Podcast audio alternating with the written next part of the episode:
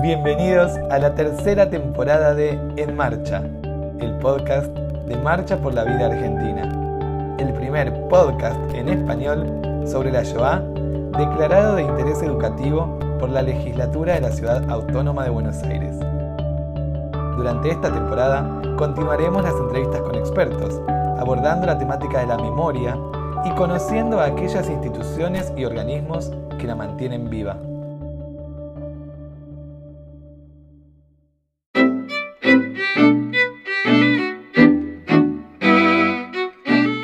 Hola, comienza un nuevo episodio de la tercera temporada de En Marcha, el podcast de Marcha por la Vida Argentina.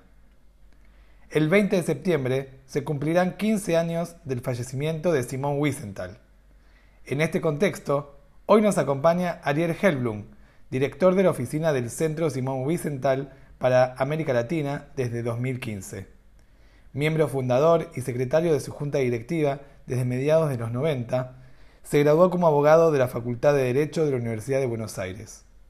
Representó al centro en el capítulo argentino de la Alianza Internacional para el Recuerdo del Holocausto y participó en la extradición del criminal de guerra Ustaya Dinko Sachik y el juicio de la productora de videos nazi Walhalla.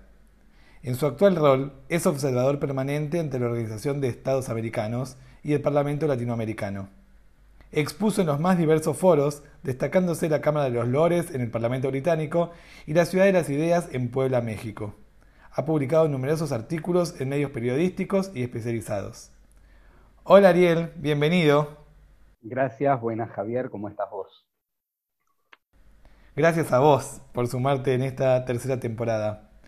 Para empezar, me gustaría que nos cuentes quién fue Simón Vicental. Simón Wiesenthal fue un arquitecto que antes de la guerra eh, tenía una familia numerosísima. Yo podría, una, cuenta hace poco dijo que tenía 91 personas dentro de su familia. Eh, y cuando la guerra terminó solo sobrevivieron él y su esposa. Eh, él pasó por siete campos de concentración diferentes y terminó la guerra en Mauthausen, Austria, eh, pesando 48 kilos. Cuando los norteamericanos llegaron al campo, él notó que empezaban a juntar información eh, de toda la que los propios nazis habían guardado porque eran muy prolijos para hacer documentación, con el objeto de de poder el día de mañana, este, digamos, de que los, los perpetradores puedan pasar por la justicia. Eh, inmediatamente el mundo fue cambiando y el propio Wiesenthal sostenía que el gran ganador de la Guerra Fría no fueron ni los rusos ni los americanos, sino los nazis, porque el hecho de haberse este, puesto un nuevo objetivo donde uno se perseguía al otro, se olvidaron de los nazis rápidamente. Y no tenía el mundo este, gran deseo después de haber cumplido con, este, con las leyes de Nuremberg de buscar justicia respecto de los perpetradores de la Segunda Guerra Mundial y la Shoah. Eh, por lo tanto, con esto que él había empezado a aprender con los norteamericanos, comenzó él por su cuenta a juntar todo tipo de documentación para poder llevarla a, los distintos estados para que a su vez pudiesen juzgar a lo largo de toda su vida más de 1.100 criminales nazis y de sus este, aliados incondicionales en distintos lugares. Em, en el año 1977, eh, un grupo norteamericano se acerca a él y le propone eh, ser su continuador, tomar su legado para que esto continúe más allá de él. Y él deja un mensaje claro. El mensaje que él quiere es que él imagina que la institución que lo continúe no debería ser solamente un memorial de la Shoah, eh, sino que tendría que reinventarse todos los días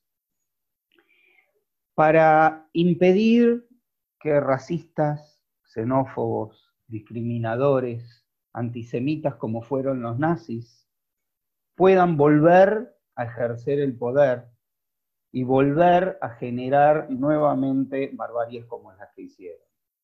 Él sostiene, o sostenía en su momento, eh, digamos que él le hubiese gustado que exista una institución como la que hoy existe, eh, para impedir en su momento que los nazis hubiesen asumido algún poder. Él decía que cuando Hitler se acercaba al poder, la gente lo único que hacía es hacer chistes sobre él. Se lo tomaban con humor y que cuando quisieron preocuparse ya era tarde. Entonces que había que ser una alerta temprana. Y eso es lo que hoy es el Centro Bicentenal a nivel internacional, desde, con su sede central en Los Ángeles y distintas sedes en, el mundo, este, fuera de Estados Unidos y, Canadá, está en París, en Jerusalén y Buenos Aires para toda América Latina. ¿Algunos de esos nazis que él encontró habían pasado por Argentina o estaban en Argentina? Eh, la primera gran obsesión que Wiesenthal y todos los sobrevivientes de la Shoah tenían era. Eh, uno tiene que pensar que la guerra terminó en el año 45 y en el año fines de los 50, principios de los 60 ya existía negacionismo. Es decir, ya existía toda una, eh, toda una corriente en el mundo que sostenía que la Shoah no había existido o que, o que no era como lo habían contado digamos, el hermano menor del negacionismo, que es el relativismo. Es decir, decir, no fue, nunca pudieron haber sido 6 millones, etc.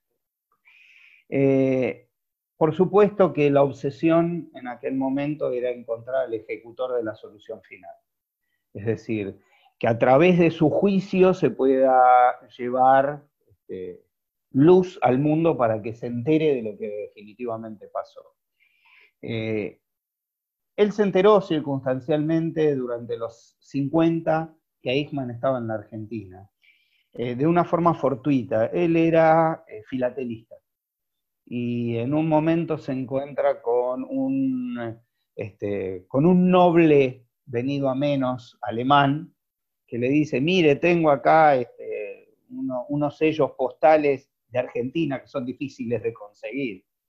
Eh, y él este, con toda picardía, este, tomó esas cartas que, existían, donde uno le contaba a otro que lo había visto a Eichmann trabajando para las compañías de agua en, este, la Argentina.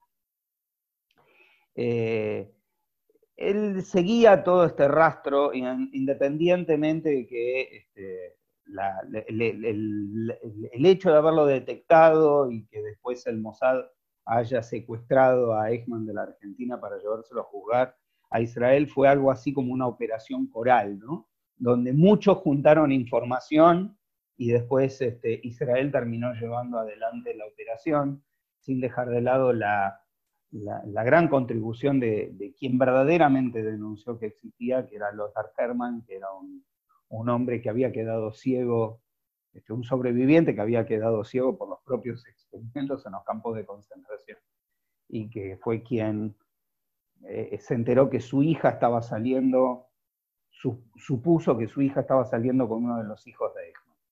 Entonces a partir de ahí llegó la, información.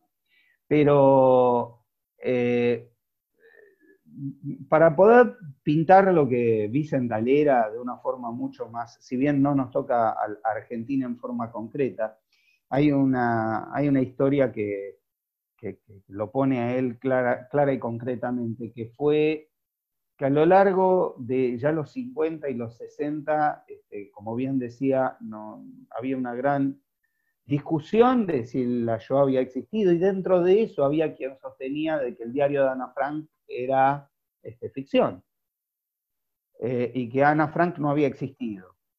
Entonces, él dijo, ¿cómo podría yo convencer de que Ana Frank existió?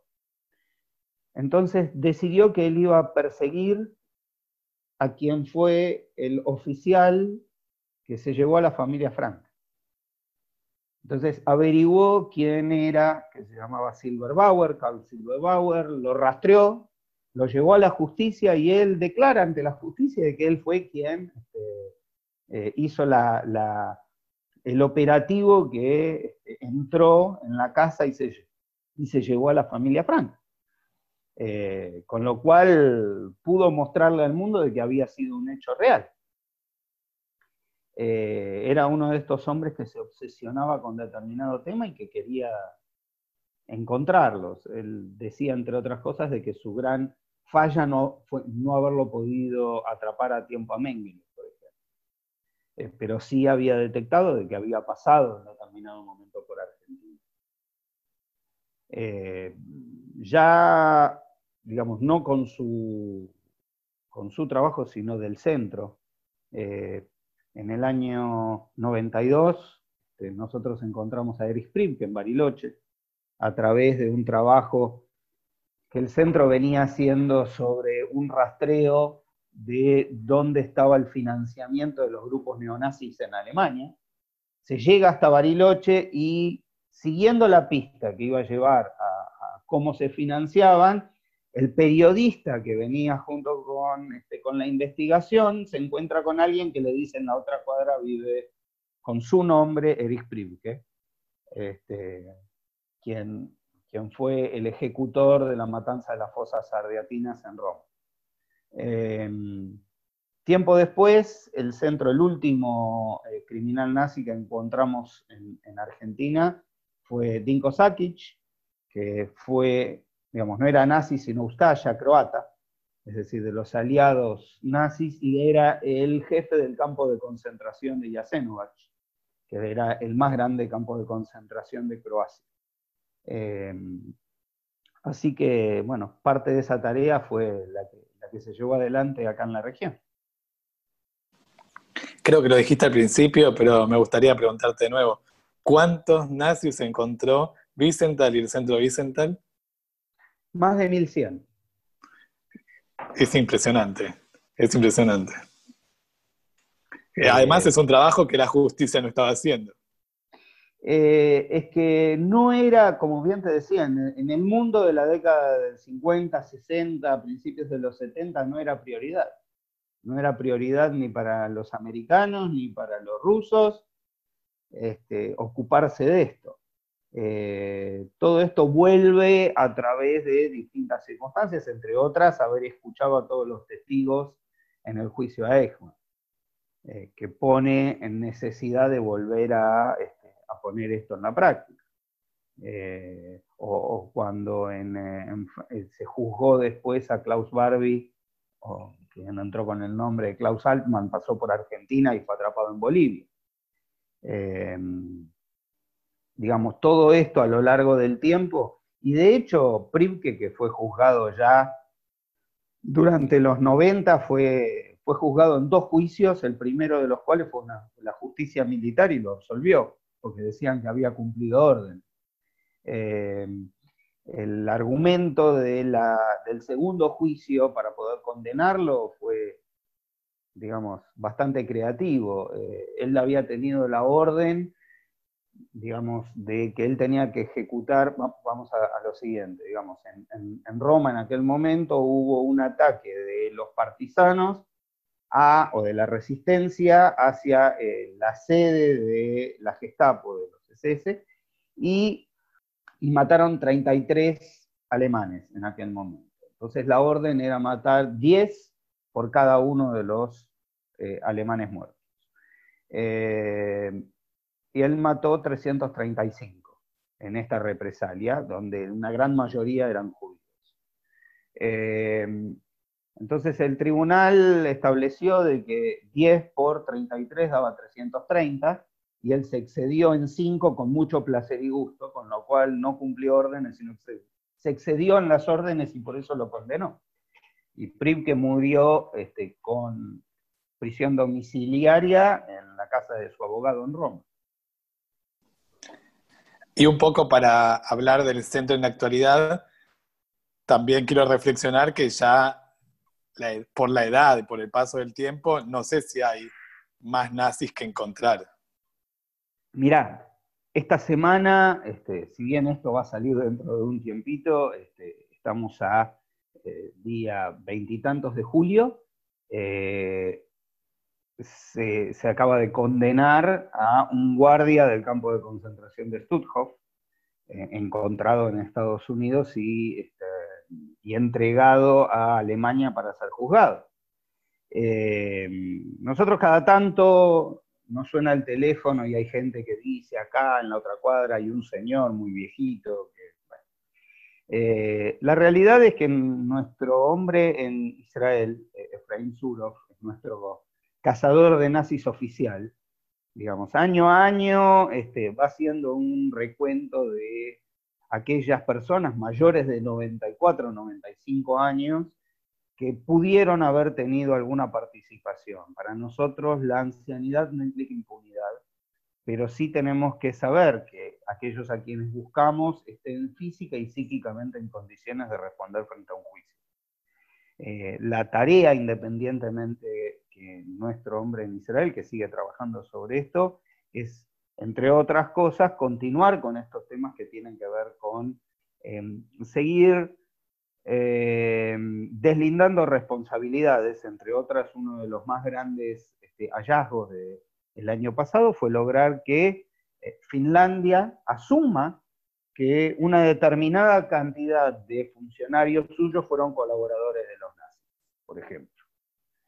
Eh, entonces, o trabajar muchísimo por evitar la distorsión de la historia de la Shoah en los países de la ex Unión Soviética. Es decir, ellos pasaron a través de un, eh, fenómeno que es haber pasado del nazismo a otra dictadura comunista, eh, absolutamente de, un signo contrario. Entonces, muchos de los que habían sido parte de la resistencia contra el comunismo habían sido aliados de los nazis. Entonces, se los ve como héroes nacionales a tipos que fueron este, asesinos sanguinarios. Entonces, hay muchos procesos de reivindicación de estas personas que implican una distorsión de la historia de la Shoah. Entonces, hay que trabajar muchísimo en estos temas. Es algo que a nosotros nos cuesta mucho, pero lo vemos claramente con las leyes que Polonia, por ejemplo, sacó adelante, tratando de este, deslindar responsabilidades diciendo que los nazis, este, eh, eh, Alemania habían sido los nazis y ellos no. Este, y que eh, por supuesto que hubo polacos que, gustosamente los ayudaron. entonces, esto es parte de la oficina nuestra en, Israel. La oficina de Europa tiene otro tipo de, trabajo, pero bueno, la nuestra en América Latina se ve claramente en, determinadas situaciones y en las nuevas formas que el antisemitismo va tomando. De hecho, nuestra oficina empieza a existir en febrero del año 92 y un mes más tarde explota la bomba en la Embajada de Israel, eh, dos años después la de AMIA, eh, y la presencia de elementos antisemitas en la región es clara. Entonces, eh, es ahí donde nosotros tenemos que trabajar muchísimo. Eh, trabajando hoy, por ejemplo, en el ámbito del deporte, donde tenemos un programa eh, contra el racismo, la xenofobia y la discriminación en el deporte, que tiene el auspicio de, la Organización de Estados Americanos, este, donde nosotros proponemos eh, medidas concretas y puntuales para mejorar lo que tenga que ver el mundo del deporte. Por ejemplo, voy a dar un ejemplo claro y concreto que este, los, oyentes lo van a reconocer. Para nosotros hoy es normal ver que un árbitro cuando escucha este, cánticos xenófobos en una tribuna tiene que parar el partido. Esta medida fue creada por la AFA y el Centro Simón Vicental durante la década del 2000 a raíz de repeticiones de estos fenómenos cada vez que jugaban Atlanta y Chacarita.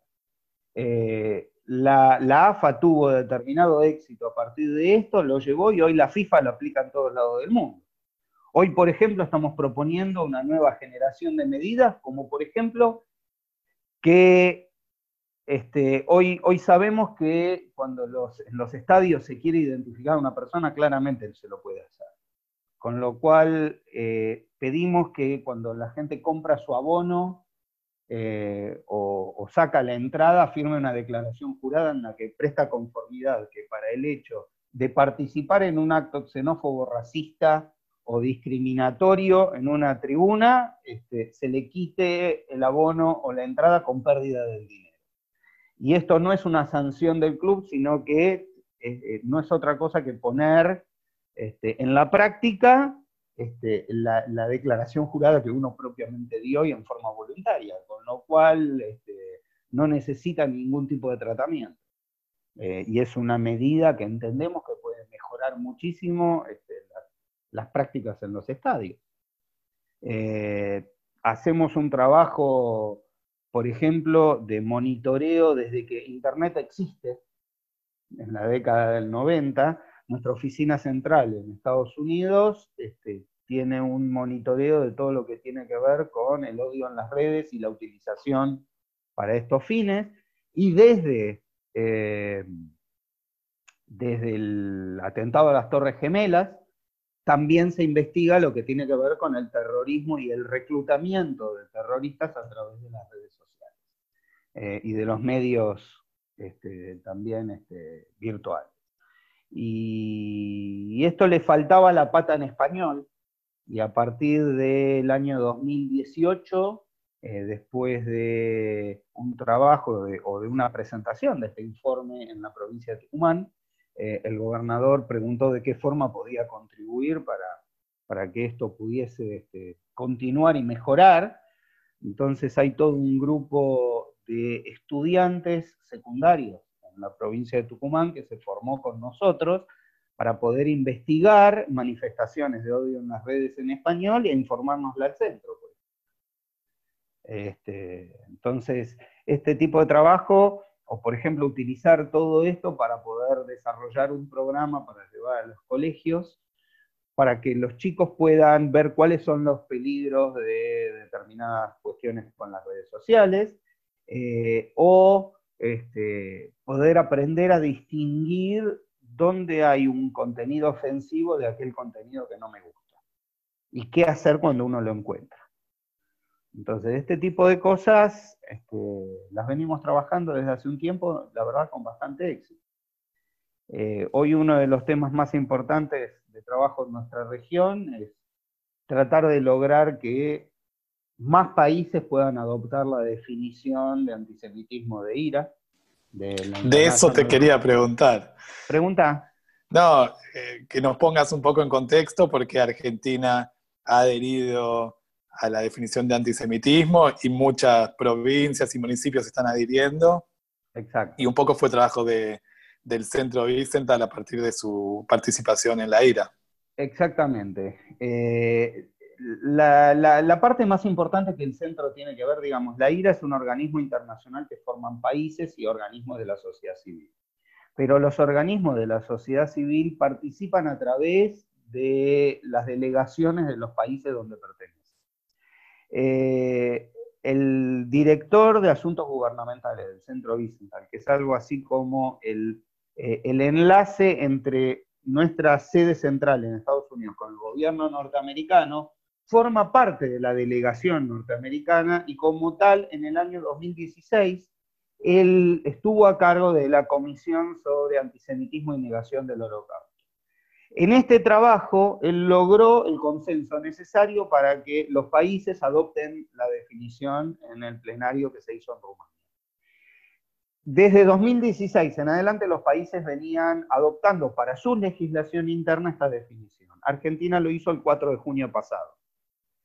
Em, entonces, a partir de esta instancia, que es parte de, este, del, digamos, de la legislación argentina, lo que nosotros estamos intentando es que haya un acto de adopción por parte de ciudades, provincias, legislaturas, gobernaciones y otro tipo de instituciones que ahora van a empezar a aparecer, este, como universidades, por ejemplo, este, donde, digamos, adopten claramente esto, que si bien ya es parte de la, ley, este, hay, un acto expreso de decir nosotros este, entendemos que esto es importante. El primer organismo que utilizó la definición para poder resolver un, problema fue la Universidad de Cuyo a raíz de una denuncia nuestra del año pasado. Este, cuando Argentina todavía no había adherido a la definición. Em, así que, bueno, parte del trabajo es, entre otras cosas, lograr, dado que nuestra oficina es para toda la región, y que Argentina es el único país de América Latina que es parte de ILA, este, que los países se incluyan, busquen incluirse, porque tienen que entender de que una región que recibió no solamente comunidades judías, sino que además dio refugio a los nazis, tiene que ser parte, los países tienen una obligación de ser parte de ella. Y además de eso, adoptar la definición. Y entre otras, y entre otras cuestiones, por ejemplo, eh, declarar a Hezbollah como este, organización terrorista. Es decir, cosa que algunos países ya han hecho e intentamos que otros países también lo hagan. Entonces, parte de nuestro trabajo este, hoy en la región es este, apuntado a este tipo de cosas. Por otro lado, también quiero que hables de, de lo que hace el Centro Simón Biencental no solamente sobre antisemitismo, sino sobre otros, otras formas de racismo y xenofobia. Mira, el trabajo que hacemos en las escuelas en ningún momento hablamos de antisemitismo. Cuando hablamos de odio en las redes, eh, no estamos hablando de antisemitismo. Eh, nosotros mostramos inclusive eh, cuestiones de islamofobia, este, cuestiones de, género, cuestiones otro, tipo. Vicental mismo, por ejemplo, fue quien este, en la década del 90 denunció ante Naciones Unidas el genocidio de Ruanda. Decir, él fue uno de los este, oradores que eh, llamó al mundo a despertarse. Eh, el rabino Cooper, número dos de la institución, por ejemplo, hace, a lo largo del año pasado, eh, estuvo presente en Nigeria denunciando cómo este, están masacrando a poblaciones cristianas. Este, no escuchamos muchas instituciones cristianas que levanten la voz y la nuestra, que es un organismo internacional de derechos humanos judíos, sí lo hace. Eh, hoy ha recrudecido el conflicto entre Armenia y Azerbaiyán y la semana pasada este, hubo ataques a grupos azeríes en Los Ángeles este, y fue denunciado por nuestra institución. Eh, eh, con lo cual, por ejemplo, desde en, nuestro Museo de la Tolerancia en Los Ángeles, este, y próximamente abrirá el, nuevo Museo de la Tolerancia en Jerusalén, se trabaja muchísimo mostrando la lucha por los derechos civiles de Martin Luther King y otros. Este, a los chicos que, escuchan, este, que se están preparando dentro de marcha, casi les daría como tarea ver una película que se llama Escritores de la Libertad, eh, donde la, maestra lo lleva hasta el Museo de la Tolerancia del Centro Bicental en Los Ángeles, para que, para que puedan reaccionar y poder ver. Y en ninguno de esos casos hay temas de antisemitismo, sino que a través de este tipo de cosas ellos lo puedan, lo puedan revisar. El trabajo, reitero, que cuando nosotros vamos a las escuelas a hablar de este, herramientas para la tolerancia, en ningún momento hablamos de antisemitismo, sino que hablamos de todo tipo. Nuestro programa del deporte no habla de antisemitismo. Este, es, una, es una de las variantes del racismo que nosotros utilizamos como para poder ver. Eh, pero por ejemplo, en ese programa nosotros hablamos inclusive hasta de discriminación este, para la gente excedida de peso. Este, nosotros le, mostramos a los chicos, por ejemplo, la, situación de, vamos a decirlo claro, en la Argentina el talle extra large no es un talle extra large. Es decir, cuando vos vas a las principales marcas, este, y para nosotros es un, es un acto de discriminación claro y concreto para ir cerrando, te quiero preguntar si vos crees que la memoria de la Shoah está contenida representada con la tarea del Centro Simón Wiesenthal. Es fundamental. Eh, Wiesenthal, cuando le preguntaban por, por su tarea, él decía que él tenía un sueño muy recurrente. Él decía que algún día se iba a morir, y le tocaba ir a donde, al lugar donde se iba a volver a encontrar con sus compañeros de campo de concentración. Y que a cada uno que llega, los que habían fallecido durante la Shoah les preguntaban qué hiciste después de la guerra. Y venía uno y decía, bueno, yo volví a mi profesión de joyero en Nueva York, este, me instalé y me dediqué toda mi vida a esto. Otro decía, bueno, yo volví a mi profesión de, no sé, abogado y, este, y trabajé toda mi vida sobre esto. Y él decía que cuando iba a llegar y le preguntaban, él iba a decir, yo, yo no me olvidé de ustedes. Con esto él resumía este, el, eh, el objeto de su vida desde el día que la guerra terminó. Nos acompañó el doctor Ariel Helblum, a quien le agradecemos profundamente. Nos ha dejado una frase para seguir reflexionando. Muchas gracias a ustedes. Gracias Ariel. Aquí terminamos por hoy. Nos encontramos la próxima semana en un nuevo episodio de En Marcha, el podcast de Marcha por la Vida Argentina.